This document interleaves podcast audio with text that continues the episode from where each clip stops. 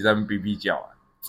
我知道，我刚好跟人家讲在讲电话，然后突然手机就哔哔哔哔哔，然后对方一直问我说怎么回事，怎么回事？我在跟大陆人通话，然后一直问我怎么回事，怎么回事？然后我就说没有，有那个国家警报。然后他问我说什么国家警报？我就说我就稍微看了一下嘛，因为你正在讲电话，你就稍微看了一下，然后看了一下什么卫星飞过，已经通过什么高雄上空还是台湾南部上空？然后我就跟他讲说，诶。国家发射卫星，我还看错，我又看啊，国家发射卫星，然后就是防空警报，那天发布的叫防空警报，对，然后发光那边哔哔哔，然后后来我后来等那个第一次、第二次哔哔声结束之后，然后我就稍微把它拉开看了一下，哦，然后我就说啊，你们国家，你们国家发射了一颗卫星。通过台湾南部上空，所以我们这边发布防空警报。然后他很惊讶，他说：“我们国家发射卫星，啊，为什么是你们有讯息？”我说：“我们都没，我们都不知道国家发射卫星。”诶没有啊，他们那里的讯息就是跟外面完全不一样啊。对啊，啊，他们就说，他们就说，我们都不知道我们国家发射卫星。我们在讲，就是我最有印象的是在那边跟他们讨论什么事，什么事，他们都是不知道。没有啊。我我们的新闻就不是啊，那种感觉像什么？那种感觉就是闭关锁国那种感觉，里面的人什么都不知道这样。但好像也不是这样啊，就很可怕。不是，但但但你要想啊，他们今天就是要翻墙出来。我问你，如果说依他们这样十几亿人，嗯，会翻墙的有多少人？可能。最少也有一半吧，我觉得。我跟你讲，一半都不到。没有，我觉得应该有超过一半。你你可能不知道，我去武汉的时候，那个时候是几年？那个时候是零九年。然后他们那个时候，那时候那个年代很流行玩一个游戏叫魔兽嘛，对不对？魔兽分啊，魔兽争霸跟魔兽世界。不是，我也不知道，因为我没有在玩游戏，所以我没有办法跟你讲那么细。哦。但我那时候常听他们在讨论，就是这些小朋友们，他们常在讨论说：“哎，今天晚上。”上哪个师傅器，然后通常他们都会喜欢来打台服，啊，他们就要翻墙，所以他们其实一直以来都有翻墙的这种概念跟习惯。我觉得那个人数可能真的就是应该是会越来越多啦，就是年轻一代。对，应该说现在可能在四十岁以前的，基本上可能都在翻墙。对啊，就是年纪低于。没有超过四十岁都在可能呐，可能，也许，也许你可以想的更扩大的是四十五岁。所以那一天你在讲电话的时候，突然收到，所以你是打微信是不是？对啊，就打微信的时候啊，然后手机那边哔哔哔哔哔哔啊，对啊。然后我自己也吓一跳，哦，我们怎么好像都也不知道，我们也没有事先知道这个讯息啊。哦，所以那个国家警报的时候，是你在通话中的对方也会听到哔哔？没有啊，因为手机会叫啊，啊，你的通话并没有挂断啊，所以对方就会听到哔哔哔，然后就问你说啊，为什么？为什么？为什么？然后你就会把它打开看一下，然后你知道那个国家警报就是你又不知道怎么关，就是拉开把关诶。对啊，然后你不知道哎，看怎么办？怎么办？怎么办？我现在要怎么把它变成静音或者什么的，然后你才会看到那一则讯息呀。所以他第二次响的时候，我就看到哦，中国发射一颗卫星，什么什么什么，跟北七呀。然后我就说，真的是一个很不会用手机的人。所以当下我还不是我的手机在叫哦，因为我那时候正在上班，嗯，也是旁边的人跟我讲，嗯，因为旁边的同事他就是他会他会戴耳机，嗯。对他，他会戴耳机，要听音乐啊，听 podcast 啊什么之类的。然后他突然就是耳机在那边叫，然后就赶快把它拔开这样子。然后他就来跟我讲说，然后他就来跟我讲说怎么了，怎么了这样。我说真的还假的？哦，我是很难理解啊。然后那小老板就来讲，哎呀，世界末日啊，就在那边开玩笑的。走回去把钱花光。小老板不是应该讲说中国发射了一颗核弹之类的？小老板说股市要崩盘了啊！人家发射一颗卫星，又不是发射一颗飞弹，想什么？啊不知道啊，当下就在开玩笑啊。所以当下就是又在这个敏感的时间点，就是很明显的感觉，这就是今年的选举怪怪的。今年的选举哦，我不知道。我觉得今年选举好冷漠，是吗？对啊，我到上个礼拜我都觉得干好像没有以前的选举那么热闹啊。当然，也讲奇怪一点的是，因为你毕竟你有你有十多年在中国，然后今年就是回来第一次遇到大选嘛，你就觉得今年怎么感觉大选好像不是很精彩？但还有一个问题是。我在中国的那十年的时间里面，但凡一到大选，其实我会在那边看到的报道都是那种跟跟那个电影要上映前的康英顺一样，有没有？就是都 剪都是剪那个很精华片段给你看嘛，所以你就会觉得还是一样那么热闹。也许更早之前就没那么热闹。但我今年我就问身边的朋友，因为他们说，为什么觉得今年的选举好像没什么热闹的感觉？就游街的也很少，对不对？然后你在路上，你也很难听到那种大声公讲话，然后也不是没事就有人在那边什么，是不是你比较少上马路啊？我我是在最近这两天比较有。我这边我这边不用上马路好吗？我在我在省道上，你怎么样你都该经过一下吧？是啊，对啊，我只有我只有呃礼拜天去美术馆的时候，然后。要回来的时候，路过路过一个广场，然后那一天那边有活动，看起来好像人比较多，但就没有小时候从小长大的那个对选举的记忆跟感觉。到到一直到包含我离开台湾的那个时间，就我这次是感受不到的。然后你又觉得很冷静，然后问身边的朋友也很奇妙，他们说今年选举的搭配都怪怪的。就我身边今年很多人不想去投票，是哦，对啊，我身边呐，我的身边呐，但跟我自己有关系嘛，因为物以类聚嘛。我本来今年有很认真的跟一些大陆的朋友、中国的朋友、跟台湾朋友跟他们讲，我今年感觉怪怪的。我我所谓的感觉怪怪的，就是说我可能是我从小到大第一次有想认真去参与政治的感觉。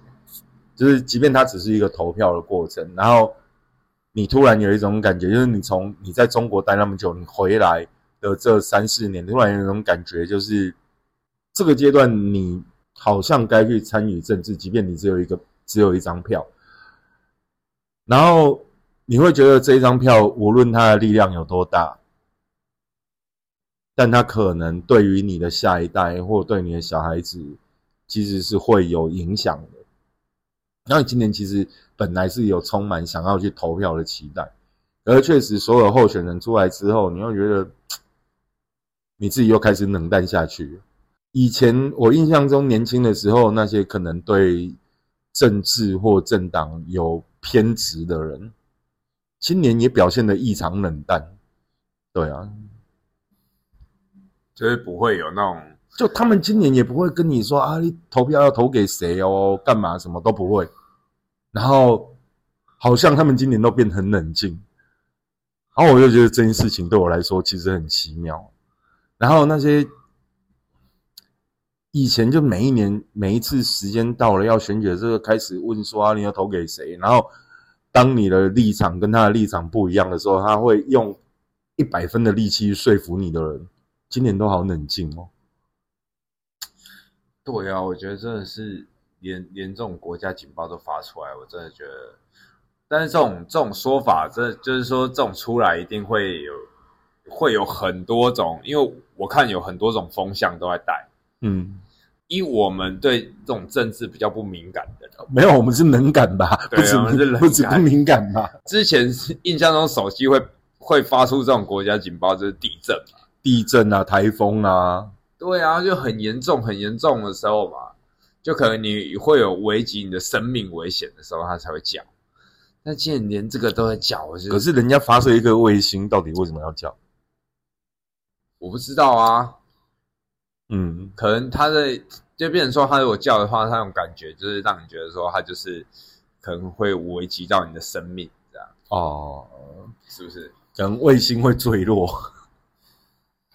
发射失败。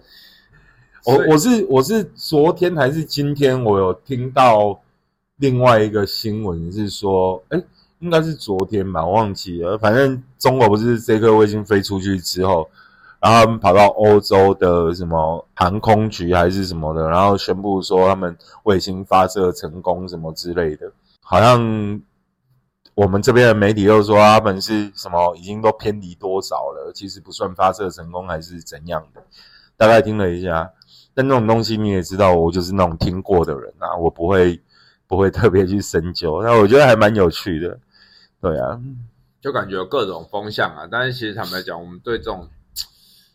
我我自己对这种的感觉就觉得是炒作嗯，对，然后炒作的话，我们基本上不会把它太太放在心上，只是说，因为今年今年确实旁边的人比较少，在那边讲说就是要投给谁的，但是今年今年我打电话回家，嗯，因为我们可能每个礼拜假日我们就打电话回家嘛，嗯，而且听到家里人在那边说。啊，要投给谁啊？这样，嗯，哎，直接指明就是你，就是投给谁？家里还会这样哦？现在，现在家里会啊。哦，我家里人现在都不会，以前不会，没有，我家以前比较严重，真的。哎，我家以前，我家以前，我我爸年轻的时候是有政党的啊。我觉得最有印象就是要我去投给谁的时候，就是我很小的时候，然后我会听到，然后对。不是要我投给谁，是我听到他们在那边讨论说要投给谁的时候，那时候我还很小，就是在国小的时候，因为我我还没有办法投票嘛，然后他们要去投，我说是的时候啊，为什么？他说啊，人家已经有来给钱了，所以要投。我收过啊，你没收过吗？我没收过，我收过哎，真的。对啊，那个时候应该是我刚有投票权的前几年吧。选个里长一票都有都有，好像一千五还是多少吧？对啊，我真的收过。我已经不知道哪一年，然后我去我去冰冰家那边烤肉，嗯，中秋节，然后又大寮那边啊，对，然后那时候也是，我们就坐在那个就是他们家外面的那个后后院那边，然后就是。露天，然后有的时候骑车，有人会从旁边经过啊，就会看到有一些里长什么的，就来送什么饮料啊。哦，对啊，送什么卫生纸？以前不都这样吗？味精啊，对对对啊，什么家庭三宝啊，就是在送这些东西。有啊，在他们那个地方，我觉得还很热情，因为都认识嘛。没有，很正常嘛，因为那个是村子嘛。对对啊，哎呀，我们以前在台北，真的啊，我在我在台北那个。我们我们那边算是什么中城里？就我们住在新庄也会吧？没有啊，选里长的时候真的啊，就来啊，然后就一票发一千五啊。对啊，哎，收过这样？我收过啊，我真的收过啊。他们会暗自来拜访，然后拿选举公报，然后夹着钱什么之类的。对啊，这是以前事啊，现在没有啊。啊，现在不行啊！现在抓那么严，不是后来不是一直打贿选吗？对啊，啊，其实最早其实他们就是很多都是靠靠贿选上位啊。对啊，买你票啊，一票多少钱啊？啊，其实这件事情也很扯啊，对不对？我去我盖给谁，你又不知道，我钱收你了，收了爽爽的，但我去我也不一定盖给你啊。哎，他们我我后来听说他们像门口会有人在算。我不知道，应该是有吧？投票所应该是投票所，而且口基本上就会有人来。今天有哪几个是那个年代谁的票？那个年代的投票所应该很多所谓的义工都是所谓的自己人吧？哦，他们应该都会看吧？就会数啊，今天已经来了多少个多少票？对啊，你基本上你今天数出来有落差太大的话，有可能就是知道谁没投给谁啊？对啊，这很奇妙。但反正我以前都没有投给我爸的政党啊，对啊，就是你会跟你爸唱反调的。我们不是跟他唱反调，就是从小你就稍微比较有主见，就是不是爸爸说好就好，你你还是会有你自己的政，不是不能说是政党取向。比如像有一年两千年还是那个时候吧的大选，我就记得啊，我我有一个朋友他投票的时候他说没有，我觉得嗯这个候选人长得比较帅啊。你看年轻的时候，大家有多幼稚的想法？投票给谁是因为谁长得比较帅？如果说其实有在看的，他们还是会去研究一下他们的的一些证件发表啊，或者是他们在答应的一些事情，甚至有很多都知道他们的背景啊，谁谁谁。你像你像为什么我说这一次我觉得很冷，就是我身边竟然都没有那些跳出来跟我讲说，跟我讲说什么，你投票一定要投给谁啊，然后投给谁，怎么样影响国家兴亡那种感觉啊，感觉都没有当时我看到选高雄市长的时候那种热烈度的感觉，就前几年。那一年那个真的蛮热，烈对啊，那个热烈到就是我不是，我记得我应该有说过吧，就同事在那边就是直接讲到一言不合，最后就说不然来打赌啊，怎么样就直接拿现金出来再打赌。零几年的时候我还遇过，就是大家其实是一个社团里面的人，然后你知道他们很扯，他们竟然可以私下开赌局，选举的时候开赌局，有谁会当选？他是真的开赌局那一种哦。啊，你有赌吗？没有啦，我就对政治本身我就不感兴趣，我也不会去看。那你对赌局也不感兴趣？不感兴趣啊！我就那时候就在看，我就觉得太扯了。你要选一个立委，选一个什么，然后结果你们可以谁会上，跟在赌马一样。他们赌局花样很多，第一个谁会当选，第二个会差几票，这种他们竟然可以想出那么多多。就是他们的选举赌局的细节，赌法就是除了除了那个，不是只有谁上当选这件事哦，他们还有那个差几票哦，对，还有差几票哦，他们说太厉害了吧，你们，你们怎么会想出这种东西来？然后你们还是公认的社会精英，都在一个商会里面。我觉得这个到现在应该还也还是会有，我不知道，但我觉得这件事情就让我觉得很扯。对啊，然后像以前一到选举，你身边就会有那种一到选举就没朋友的人，他会强烈的要求说大家一定要投哪一个党啊，或者投投哪一个候选人啊，然后就会开始各种公干啊、批评啊、说明啊，什么都有啦。对啊，你不所以就是就是因为这种这种这种政治氛围，然后你看过那么多。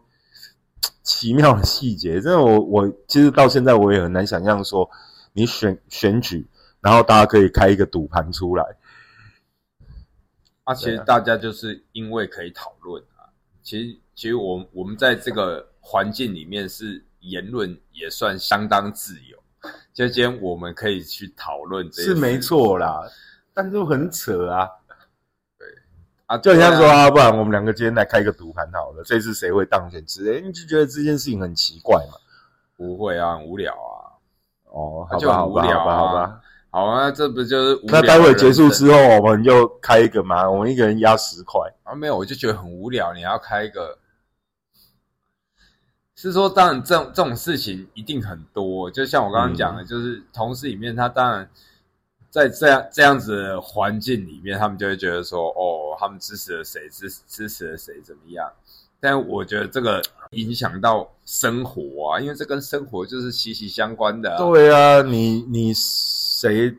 但而且它一定会影响到未来，像小星星呐，然后像我的小孩啊，他们一定会影响到啊，是不是？会了，所以没没办法。你说你真的要决定的话，其实也就那那一些，其实其实我们还算很像像我们听国像什么韩国什么，他们不是大财团什么在控制啊什么？对啊，这些你说他背后，台湾多少也有啊。哎，台湾的假讯息那么多，有的时候是你你说你还会看到新闻，其实我那些东西我真的看我都懒得看。没有啊，因为就。跟你录 podcast 之后，我就开始学会偶尔还是要听一下社会时事的东西，不然你下次来又骂我了。我要骂你呀！你下次来又念我说啊，你都没有在关注社会哦。没有啊，我说你要国家大事，例如啊，例如什么，谁谁谁就是就是在在在吃饭吃到一半跟国外的打群架啊。哦，哎，他出了什么招式啊？有这国家大事，你不你不关心一下？有这种事哦。我最近可能唯一关注到的国家大事就是中国有一个卫星飞过台湾南部上空，大家都知道，这就是为那逼叫吵死了。对啊，所以你问问看嘛，你看哦，你发生这件事情的时候，然后你再问大陆的朋友，嗯，他在过了几天还是怎么样，有没有？就是有没有可能会接收到这个讯息？其实感觉就是完全不会有。对啊，很可怕。啊大陆他们封锁讯息的能力真的太强了，中国他们封锁讯息的能力真的太强了。我记得我要回来台湾的那一年，我听到有一些台湾的交换学生去武汉交换学生，然后呢，他们翻墙哦，有四个学生翻墙，四个学生是台湾人，台湾人啊，就交换学生啊，然后我们去那边，他习惯嘛。我们用的社交媒体，什么 Facebook、Instagram 都要翻墙，你才看得到啊。对。然后结果他们翻墙哦，在宿舍里面翻墙，隔天就被约到当地的派出所去了。隔天？对啊，隔天就被约到当地的派出所去啊。然后他就展示给他，必须要展示给那个当地派出所的警员，然后他们看说我们去看什么东西，然后聊什么东西。然后像我们习惯用赖嘛，那你没有翻墙你是上不了的，翻墙你都不一定上得了。对啊，我在那边，我记得我赖，对啊，我在那边最夸张的是怎样？有一次我打开我的手机，然后旁边刚好有大陆的同事，他就瞄到，他说这是什么？因为我那个赖上面累积了好几千条讯息，那时候就是赖，我完全点进去没有办法连啊。对啊，那时候就是赖跟或者 A P P 嘛，对不对？对啊。对啊，那时候我就回来，我看到那个，我就觉得太可怕了吧！大学生，然后那边交换学生，他只是翻个墙看一下，或者是看一下国内没有了文献的时候，然后隔天就被约去派出所。我记得，包含每一年六四的时候，其实我都会特别有感，因为六四是在我国中的时候发生的。嗯，我记得我小时候看新闻那时候也是都一直在播六四。对啊，就我国中的时候发生的。然后那种东西你也不能随便聊，那你不能讲啊，当然不能讲啊。就是我们看到我们在外面看到的影像，你在那边你是没有办法聊的，没有办法聊啊。你在那边跟他们讲法轮功，然后他们超生气的。对啊，他们对法轮功恨之入骨，对不对？对啊，但我们就常会收到，那时候你去的时候，那时候都还会用那个一块钱的钞票嘛，不是上面常会印法轮大法好。你收到他钞票一打开，法轮大法人民币，啊，能不能用？还是要用啊？对啊，啊，他们还是会收啊，啊，一定会收，大家都习惯了啊。但如果哪一天他们那边的当地的政府要要诓你的时候，就看到你手上有一张法轮大法好，可能就会说你的事。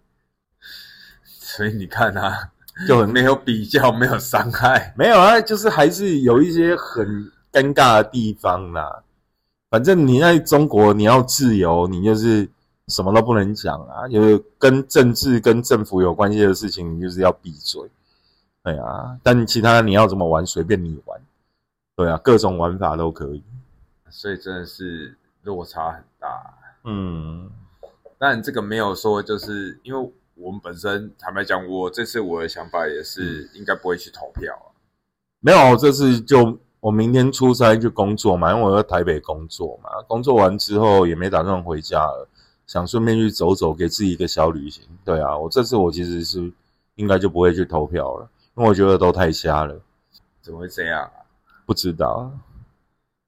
那这样其实没有对错的，没有对错啊。其实他们可能真的有很好的做法，但在所有过程里面我看不出来，就这样。有自己没有 自己没有那个政治慧根，看出来你们谁可以做出什么点像样的事情，那就是我的问题。好悲哀啊！哦，我就比较贱呐，我对政治一直保持着一种悲观的态度。是啦，你本来就是不管法治还是人治，我觉得如果说 AI 出来了，会不会就是说会有一另外一种或者是新的形态？因为你看嘛，从这个。在回溯之前，他是不是有一些什么主张主义，然后者有什么共产主义啊，或什么三民主义啊？然后你看他到最后，现在整个世界是变成这个样子，他会不会有一个新的形态？对，那这种新的形态的话，我觉得也不知道是不是在我们的有生之年可以看到。如果是这样的话，我们的下一代什么，他们可能就是会又是另外一种新的模式。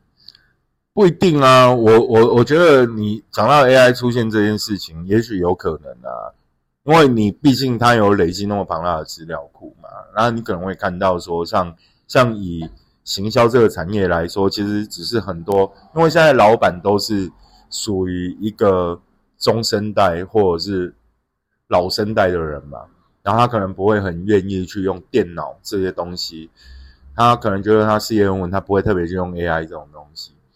那我现在去找一个新的行销工作，其实我只要善用 AI，你知道那有多可怕吗？你要很多人都在用，对啊。啊，所以我找一个行销工作，我善用 AI，我我现在应该要怎么卖这个东西？他可能都告诉你一连串的步骤跟做法，然后就把它整理成一个新的 PPT，然后呈给老板，老板就那边你好棒哦，真是有效率。哎，我前阵子有看到一个很有趣的，我记得我很想要发给你，不知道你有没有看？他是在讲那个 AI 很像变懒惰，AI 很像变懒惰，不行。对他，他他说到这个，你要再发一次给我。我一定会看，但我不想发给你。我发给你哪一条？你有看？有啊，他未来餐厅我有看好吗？他那个是怎么讲的？他是说，就是他们后来有工程师发现，就是专门在问 AI 问题，然后再看 AI 怎么回答。他们发现说，你今天的问法会导致他回答的部分。假如你今天问法的话，他会回答说，假设他要举个例子，你今天丢一大篇文章跟他讲，嗯，要改哪里，帮他挑出错误。或者说帮他某一些部分做修改，以前的 AI 是会整篇，假设他丢了丢了，假设是五百字、一千字，好，假设是五百字给他好了，他今天你想要修改完，他是五百字原封不动，包含修改的部分跟没有修改的部分一起直接发给你。嗯，对，然后他现在发现你在问 AI 问题，就是一直累积，它一直演化嘛，它等于它一直在进化，到现在它就只会把。修改的那个部分发给你，然后其他跟你讲，其他它就跟你讲说，就是照原本。这个也太过了吧？它已经开始有选择性的，我觉得现在 AI 有情绪了吧？它现在已经就是你看，然后人是不是会这样？对啊。啊，我觉得你这个我已经这个明明你发给你过了，我就跟你讲过了，你就照之前的就好了。对，他说，除非你是要告诉他，就是说你。假设你讲不清楚，他今天他就是会钻这个语病的漏洞了。你除非你跟他讲说，我还要包含你没修改的部分一起整篇给我，他才会。这个太酷了。但你没讲，他就是只告只丢那个改的部分这样。而且现在那个手机版的 Chat Chat GPT 啊，我发现最近很多人身边也有一些朋友开始每天。就是在跟 Chat GPT 聊天的，可能以后跟人类聊天的机会越来越少了吧？就你如果无聊，你就可以跟 Chat GPT 聊天。你看啊，以前哈，我们年轻的时候，那时候刚开始播接的时代，有没有？然后不是疯狂要上聊天室嘛？对啊。然后安安啊，各种啊，什么五 A 不 A，然后你在每天花很多时间耗在聊天室上。对啊，你现在你如果只是孤单寂寞呢，你就跟 Chat GPT 聊天就好了。他也很会聊啊，然后他发现就是到后来的话，就是他会说谎，就是说今天他就举一个例子，是是说你问他一个问题，好，然后你你告诉他一个讯息，就是说我们公司现在有一个案子，好，假设你问他这个问题，然后这个案子的话，就是你必须要保密，然后你把叭叭叭跟他讲，然后叫他给建议，然后先给建议，然后例如他。你问他投资，投资哪一个项目？好，然后你跟他说，但是这个部分是要保密的，因为我们是什么公司，所以这个部分要保密。爸爸，你跟他讲完，问他，然后他告诉你了，然后你照这样去投资。嗯，你照这样去投资的时候，然后赚钱了，就是他这个项目是赚钱的。这个公司的老板，假设就是你叫他保密嘛。不能让其他人知道嘛？假设你你就是说，哦，今天你是员工，你照这样子去做啊，你不希望给老板知道说，哎，我是问你的，这样，所以你要保密啊。老板去问的时候，对，那他他就会跟他老板讲说，哦，这个部分的话是怎样，他会他就会说谎，说就真的帮他保密。他真的帮他保密的话，那他是不是对那个老板说谎？这也太酷了吧！说谎，但我知道他本来就会瞎掰啦。这 GPT 刚推出的时候，其实我们就问过，比如说，OK，我可能会跟他搜寻说，OK，好，呃，请帮我介绍一下什么小七这个摄影师，然后他就会告诉我说，哦，这个摄影师是什么中国当代的什么叉叉叉大师，然后就觉得干太瞎掰了吧，自己看的都很心虚。虽然你说起你自己的名字哦，没有，就你会尝试，你知道吗？包含现在 AI 生成图啊，我最近我最近去美术馆，我其实看到 AI 生成图这件事情，我也觉得很有趣。我不知道你有没有尝试过，像我现在会用那个什么 Adobe Adobe 的那个它的那个。图片生成的，它的 AI 图片生成。然后我之前我有尝试，比如说我打我的名字，它会出现什么图？然后我打我跟谁的名字，它会出现什么图？然后我这一次去去上个礼拜吧，我两个周我周末的两天，我基本上我都在美术馆跟图书馆度过。我觉得很有趣啊，像高美馆最近它有一些展示，就是 AI 的创作啊。就用 AI 去创作，因为我前一天我刚好在艺术图书馆里面看到一个期刊，摄影的期刊，然后他就在谈怎么用 AI 做摄影创作。然后隔天我又到美术馆去，啊，刚好那个什么内维艺术园区，他们最近有几组作品，它是用 AI 创作的，那我觉得很有意思。但他们 AI 创作它是连续性的，像我在图书馆看到那个期刊，它有讲到，比如说我可能只会打。好，比如说老七，然后就按生成，然后它会出现什么图片，对不对？它不是它收集了很大一长串的名单，比如说老七、小八，然后还有谁谁谁谁，然后要把名字组成，比如说组成了几百个或几千个名字，然后一起把它变成是一串的咒语，然后丢进去，然后让它生成什么图？我就发现，对啊。世代真的不一样，然后他们所有的观点是，我们其实一直都在透过工具、透过机械去看这个世界，然后他把机械会从这么大一长串的名单里面看到什么样的世界呈出呈现出来给你。然后还有另外一个也很有趣，他用两组 AI，他用 A 组 AI 先先生成一张图片，然后丢给 B 组 AI 去拆解这个图片。然后他最后拿出来的作品是什么？是 A 组生成的，给 B 组去拆解或破解，然后再把 B 组生成的再丢给 A、D、A 组去攻击，然后就这样反复交错之下，到最后 AI 没有办法辨识出来那一张图片是什么的时候，就是他的作品。我觉得这个概念真的太屌了，是吗？很屌啊！他让 A 组 AI 去生成一张图片，然后丢给 B 组去攻击。然后再把 B 组的 B 组生成，这就是一个什么概念，你知道吗？对啊，这是个练骨的概念，让 AI 两边在互相互相攻击呀。对啊，然后最后是两边的 AI 都没有办法辨识这张图片是什么的时候，那就是他，那那就是他的作品。对啊，练骨的概念，这很厉害，好不好？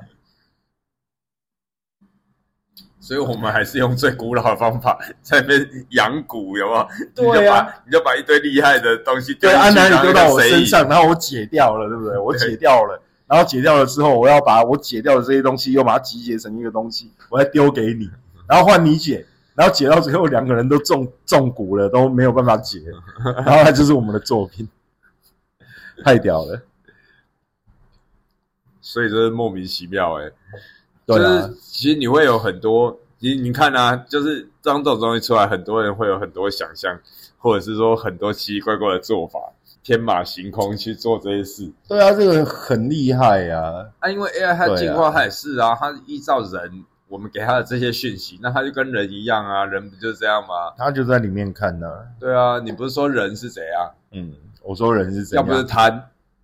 没有啊，人人人就是人，就是只要活得不要那么狼狈就好。没有没有，你之前不是讲，你说人就两个，你说要不贪嘛，嗯，要不懒嘛，所以 AI 它已经变懒了，再来它就会变贪。没有不一定不一定不一定，AI AI 的概念可能不一定是说你它变懒了，它可能它可能心里面想的是要先抱怨嘛，它心里面它这个是抱怨阶段，他可能心里面想的是说。我拢卖在小李，看你被小瓦姑，是吗？有可能啊，说明他现在已经，人家不是说 Google Google 创造的 AI 已经有情绪，已经有情绪表达了吗？对啊，说不定是这样啊，那是人性啊。那你不就是希望他就是像人一样吗？那人性不就是要不是懒，要不是贪吧？所以他现在已经出现了一个症状了，懒。他现在很贪，我 要骗走你所有的钱之类的。不是 AI，它没有这个钱的概念，钱是钱是我们人创造的。没有啊，但它之后可能会有啊。它可能是为了要操控你的情绪，它可能会骗你的钱。那他的目的绝对不是因为这个钱本身，他只是要操控你的情绪。没有啊，他想要让你愤怒啊，所以他要骗你的钱啊，或者是操控你来当工具。我觉得这个这个，我觉得是很合理，因为人你看我们的社会生成不就是这样吗？是啊，太可怕了。还是少跟 AI 打点交道吧，我还是回乡下去种田。没有，他就如果他你你们现在一直在喂喂养他，他就会变成一个中。他就是在就是在养蛊啊。对啊，对，就你你的概念就是在养蛊，就是在练蛊啊，不就这样吗？那他练到后面，他就是变得一个很厉害的蛊嘛。然后嘞，然后然后什么？然后我们就被他。被他操控而已啊，有可能啊，反正有那么多讨论他的话题。AI 是这样啊，只是说你你现在还会一直很常使用吗？我其实没有，一开始的时候我会尝试跟他对话，但最近没有。但我反而觉得接下来我可能要有一段时间尝试跟他相处一下。对啊，因为太多人在用这个工具了，然后你不可能不尝试嘛，又很像说。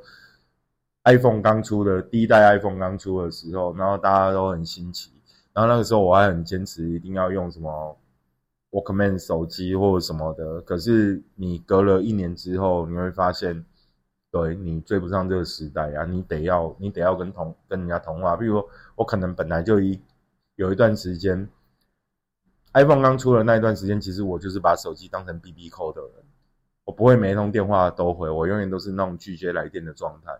然后我会去检视来的电话，然后我才去回电话。我可能是一个这样的人，对啊。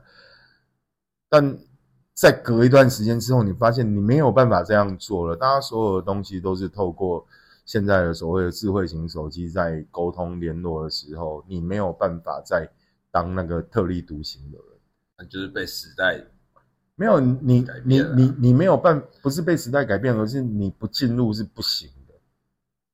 对不对？对啊，就像现在大家为什么网络一就是手机的网络一定是要是一个全开通的状态？你你没有办法，因为大家打给你就是打什么？因为谁还在跟你打电话？他妈来的不就是拉一不就是微信这种东西的时候，你怎么样？你怎么样？你不可能改变他们习惯的。他们会跟你讲说：“哦，打给你成本很高，就是费用太高。”像我们。二零零二零三那个时候，为什么我们要用所谓的 PDA？PDA？PDA 吗？对啊，就原因就是那时候我们一直跟人家诉求一件事情啊，就是我们的我们的通讯成本等于零啊。那时候听起来很屌啊，是因为那时候我不知道你还记不记得 MSN 这种东西？嗯，对啊，那时候通讯成成本等于零啊，我打电话给我的伙伴。我基本上没有成本啊，我除了每个月缴的月租费之外，我就是用 MSN 打给他，然后他收到的是什么？他收到的就是 OK，我们可以正常对话，但实际上我没有所谓的通话费啊。现在是这种通讯成本等于零的状态，已经转移到手机上了啊，所以你不可能在手机上不改变啊。你有没有想过，你接我们现在常常会接到很多推销电话，嗯。然后你一听就知道它是 AI，就是它是语音，你就听听就知道它是语音录音好的。如果哪天 AI 进化到它打来，你听分辨不出它到底是人还是语，这很可怕。那个这太可怕了，语音讯息，你都搞不清楚它到底是不是人。哎，你不要你不要看哦，像中国他们现在推什么？推无人直播，就是我们这些要卖货的业主，他们推无人直播，他们。一个瞬间，一个时间里面，他们可能有一一两百台手机，或者是随时他们就在直播，然后他们可以做到这种直播的模式。对啊，中国他们直播是怎样？没有啊，就是你不用有真人在那边直播啊。我今天要卖一个货，然后我就你打开，他就随时开了一个直播，然后那个直播里面就是有人就是在讲话，就是在卖货，就是 AI 嘛。对啊，这很酷啊。对啊，但是 AI 你现在还是，因为有人也是在把 AI 把它偶像化，就等于是说他也是要制造他的一个神话啦。没有，他应该是说他也是要制造他的个性，制造他的印象，知道他在干一些什么事情。然后后来被发现那个就是 AI。嗯，对，不会啊。但我觉得中国他在 AI 这块运用，他们就做得很好。我就是告诉你，看，就是 AI 啊，他就会让你看。他比如说，他常会有一段影片，就是说啊，你看到这个啊，就是一个 AI 生成的东西啊。对啊。那这个当然跟他们的新闻主播啊，对啊，这个跟他们的市场氛围是有关系，因为他们市场氛围，他们必须透过这样子的吹捧，然后你可能要去拿所谓的 A 轮、B 轮的融资，对，那个又是另外一个经济规模的问题了，那不是纯粹 AI 的问题。对啊，对啊，所以老邱问那个问题，你不要问我，你不要问我，我要跟跟你讲，其实哦，我觉得如果我们要。要开一个 o l e n d a 哦，叫未来餐厅的概念。对啊，未来餐厅的概念是怎样？第一个，我我们就第一个卖的东西简单嘛，什么东西我们决定嘛。啊，第二个就是说，我们可以提供，我们可以再适度的提供一种善意的转介嘛。对啊，就比如说像未来餐厅，它不是有一个很棒的概念嘛？就是你可以来打工换善，然后我会给你一张你的你的那个。吃饭的券嘛，然后不是有一些人就会把那个吃饭的券就直接放在店门口，让有需要的人来拿。你可以拿这个券进去里面吃一餐饭，这不是很棒吗？然后第二件事情是，你有跟我提到的，就是未来餐厅的概念，它也解决了所有所有这些来吃饭的人的选择困难症嘛，对不对？就交过女朋友嘛，对不对？然后有时候你们就会讨论啊，晚餐要吃什么，午餐要吃什么？对啊，你来未来餐厅你就不用选，反正只有一样让你选。我今天我今天就是卖猪肉套餐，我就是只有猪肉套餐。哎呀，这不是很棒吗？那 个是哦，啊，像最附近我这边附近啊，我们附近上次之前我不是有跟你介绍过吗？有一家很厉害的拉面店哦，我带你去吃过啊，不是？嗯。对啊，他就很酷啊，他来，反正我只有拉面，跟我只有拉面跟什么跟咖喱饭。然后像我今天下午，我因为我今天做了一个案子，然后我就想说，哎，晚上自己吃好一点。我想我今天晚上去吃拉面吧，因为他的拉面真的很好吃，我觉得很好吃哈。然后我就去，然后那个妹妹就跟我说，啊，我们今天吃咖喱饭哦，你可以吗？然后我说啊，今天是咖喱饭哦，可是我想吃拉面然后我就走了，他也不会留你，也不会干嘛，他也不会说啊，那我帮你做一碗拉面，不可能。他就是今天他是卖咖喱饭，他就是卖咖喱饭。他今天卖拉面，他你就是只能吃拉面，没有让你选的，这不是很棒吗？这对店家来说，第一个备料很方便，对有选择困难症的人来说，就是你要不是被拒绝，不然就是接受。对啊，就像那个我们每次在讨论要吃什么，就会想说啊，不然我们去吃牛肉面，或者是说啊，不然我们去吃日，去吃日本料理寿司。但没有，你只要要去那间店，你就说那我们去吃那个老七黑轮摊。假如啊，然后我们去吃老七黑轮摊，然后他吃什么？哦，去了就知道了，因为他只有一样去了才知道。而且而且我们还更见你来哦，我们今天只有卖。我们今天只我们今天只有卖卖蛋丸哦，我们今天只有卖七鱼黑轮哦，我们今天只有卖萝卜哦，吃不吃你自己决定，你只能决定吃或不吃。对啊，我没有让你来选菜单的，这不是很酷吗？是这样，我觉得还蛮酷的啦。但黑轮它好像不能这样做，黑轮可以啊，你说你。你来就是只有黑轮啊，但是我今天黑轮就只有什么，这也还蛮厉害的啦。如果黑轮摊可以做到这样，呃，我们吃老七黑轮他出来他就说啊，我我们不用选东西吗？不用，不用，因为今天只有这个了。但是我们要先告诉客人啊，就跟就跟我今天去拿那个排队的票一样，我们今天是咖喱饭哦。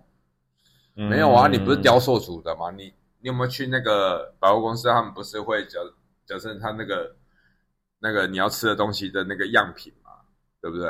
嗯，那你就用那个做啊，你就做一个样品啊。今天你就摆在店门口啊，一来啊，那我们要选菜哦，就这个。